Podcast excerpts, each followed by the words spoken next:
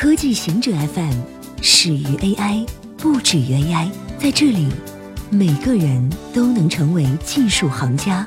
欢迎收听今天的极客情报站。摩尔定律终结之日一步步逼近。今年四月，两大芯片制造商台积电和三星先后宣布了五纳米制造工艺。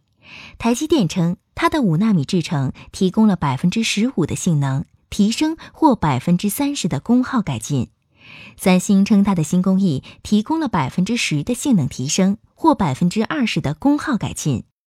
分析师表示，这些数据与预期的相符合，这与十年前的百分之五十提升不可同日而语。但从芯片工厂的投资判断，客户仍然认为这是值得的。五纳米工艺将使用极紫外光刻技术，能在硅片上产生极端精细的图案。光刻机非常昂贵，一台价值就超过一亿美元。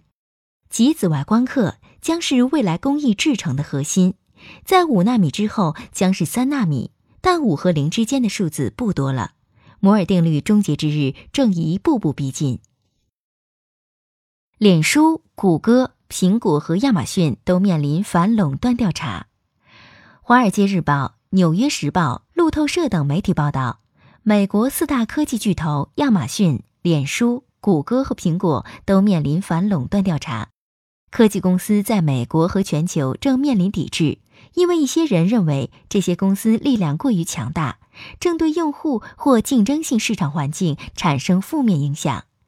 知情人士称，在美国。反垄断法的实施由联邦贸易委员会和司法部共同负责，分别监管这四家公司。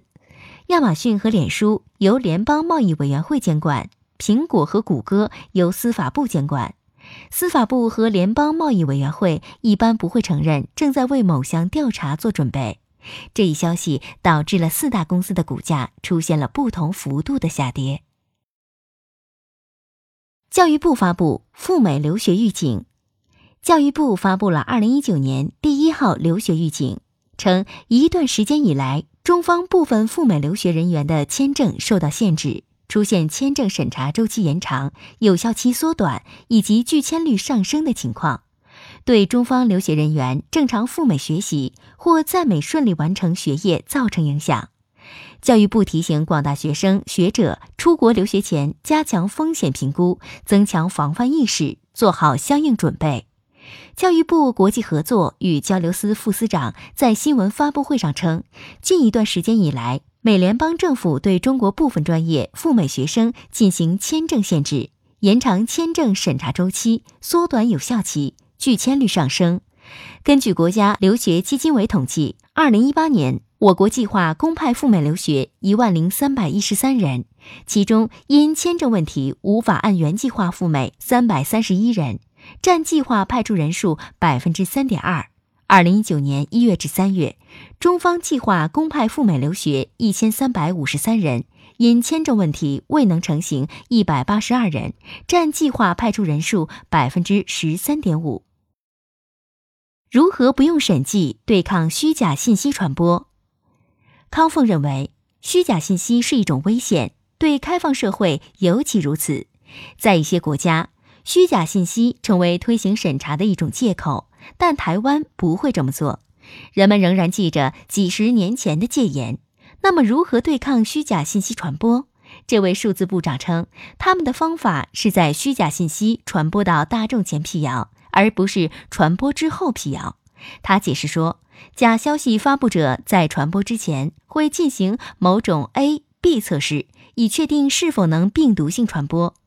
每个台湾政府部门都有一个团队专门观察是否有一个虚假信息宣传活动正在进行中。如果发现他们需要在六十分钟内制作出回应的信息，可能是短片，可能是社交媒体帖子，可能是部长本人的直播。他们发现，如果能在接触到虚假信息前收到此类的澄清信息，那么大部分民众就可能像接种疫苗那样受到保护。以上就是今天所有的情报内容，本期节目就到这里。固定时间，固定地点，小顾和您下期见。